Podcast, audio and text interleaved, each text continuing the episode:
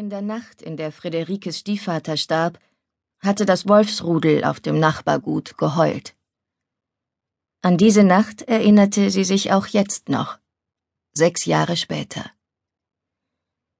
Hektor hatte mit gesträubtem Nackenfell an der Tür gelauert und geknurrt. Sie nahm den jungen Hund zu sich ins Bett, drückte ihn an sich. Hektor beruhigte sich augenblicklich und damit auch sie.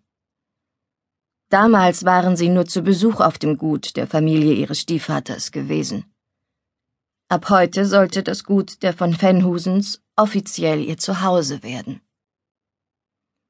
Hector lag in der Sonne auf dem Hof und schien das hektische Treiben um sich herum nicht wahrzunehmen.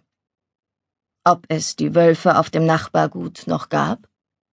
Und lebte das Rudel immer noch in dem großen Gehege im Wald? dachte Friederike, während sie sich auf die Eingangstreppe in die Sonne setzte. Träumst du, Freddy? Leni, die Dienstmagd, die einen Korb voll frischer Tischwäsche trug, stupste sie an. Du kannst helfen, es gibt Hände voll zu tun. Langsam stand Friederike auf, strich den Rock glatt und ging ins Haus. Hektor sprang auf und folgte ihr. Ihre Mutter flatterte wie ein aufgeregter Kanarienvogel, vor dessen Käfig eine Katze hockt, durch die Diele, in die immer mehr Koffer und Kisten gebracht wurden. Vorsicht, rief die Mutter. Das ist mein gutes Porzellan, die Aussteuer meiner ersten Ehe. Ja, gnädigste, brummte der Knecht und stellte die Kiste unsanft zu Boden. Die Mutter seufzte auf. Wo sind deine Geschwister, Freddy? Frederike zuckte mit den Achseln. Geh sie suchen und pass auf sie auf. Die Mädchen haben genug zu tun und können sich nicht auch noch um euch kümmern. Und der Hund hat im Haus nichts verloren. Mit einer ungeduldigen Handbewegung scheuchte sie ihre älteste Tochter davon. Ich bin doch kein Huhn, dachte Friederike empört und schaute sich suchend um. Wo mochten Fritz und Gerda sein? Dicht gefolgt von Hektor ging sie durch das Gartenzimmer auf den Hof. Sie, Friederike, stammte genau wie das Porzellan aus der ersten Ehe ihrer Mutter. Ihren leiblichen Vater hatte sie nie kennengelernt. Als junges Mädchen hatte ihre Mutter Freddy von Weidenfels geehelicht und erwartete schon bald ein Kind. Drei Monate vor Friederikes Geburt war ihr Vater auf die Jagd geritten, verfolgte mit erhobenem Kopf den Flug der Falken, statt auf den Weg zu achten. So brach sich nicht nur sein Pferd, sondern auch er den Hals. Ihre Mutter tröstete sich schon bald in den Armen Eckberts von Fenhusen, heiratete ihn nach einer angemessenen, aber sehr kurzen Trauerzeit und gebar zwei weitere Kinder, Fritz und Gerta. Doch Eckbert starb in den ersten Tagen des großen Krieges, der ganz Europa verwüstete. Jetzt, drei Jahre nach Kriegsende, hatte die Mutter schließlich den dritten Versuch gewagt. Ihr Name änderte sich indes nicht, sie blieb eine von Fenhusen, denn ihr dritter Mann war der Vetter ihres zweiten Gatten.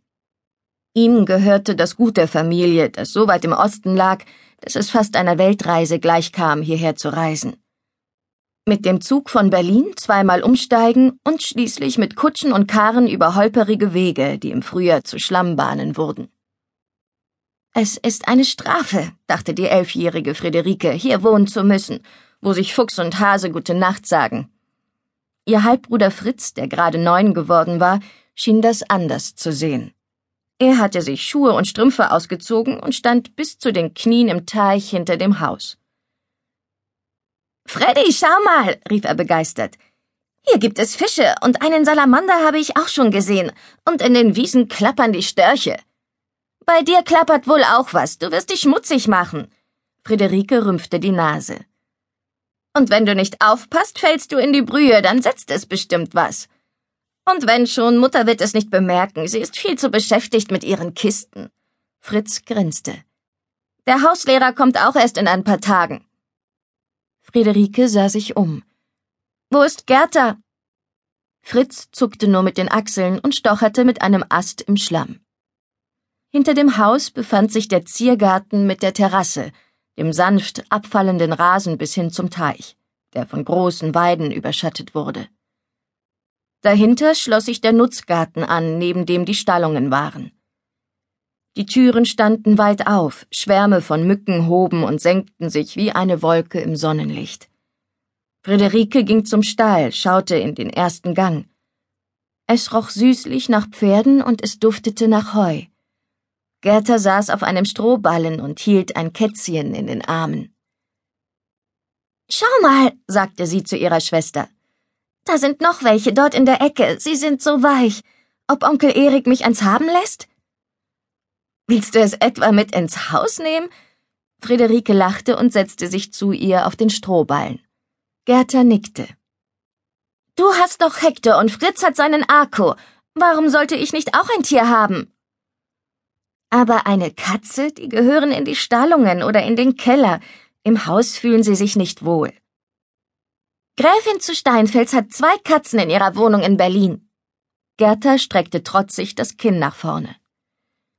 Das sind aber Zuchtkatzen und diese hier sollen Mäuse fangen. Friederike seufzte. Davon wird es hier genügend geben. Ich will aber ein Kätzchen. Ob Onkel Erik es mir erlaubt? Er bestimmt, aber die Mamsell wird es nicht zulassen. Willst du es etwa an der Leine führen? Friederike kicherte leise bei der Vorstellung, dann beugte sie sich vor und nahm auch eins der Katzenkinder in den Arm. Es schnurrte und ließ sich von ihr kraulen. Welches würdest du nehmen? Das getigerte oder das helle dort vorne? Ich würde gar keins haben wollen. Friederike schnaufte.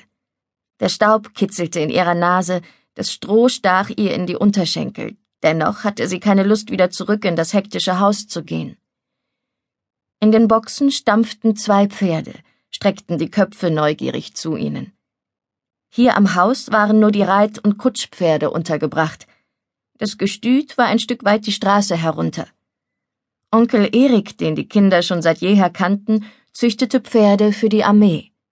Das wusste Friederike. Außerdem betrieb er Landwirtschaft, hatte sie gehört. Was man sich genau darunter vorzustellen hatte, wusste sie jedoch nicht. Schon öfters war die Familie hier zu Besuch gewesen, auch zu Beginn des Krieges waren sie aufs Land gezogen. Damals, als alles noch anders war, und der Papa, der zwar nicht ihr leiblicher war, aber der einzige, den sie kannte, noch lebte. Hier hatte die Mutter von seinem Tod erfahren, fast zwei Tage nachdem die Wölfe geheult hatten. Denn so lange brauchte der Brute bis hierher, trotz Telegramm. Fritz! rief plötzlich die empörte Leni.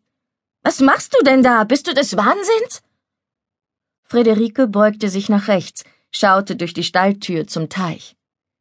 Ihr Bruder drehte sich erschrocken um, verlor auf dem schlammigen Grund den Halt, fiel mit fuchtelnden Armen nach hinten und klatschte mit dem Rücken aufs Wasser.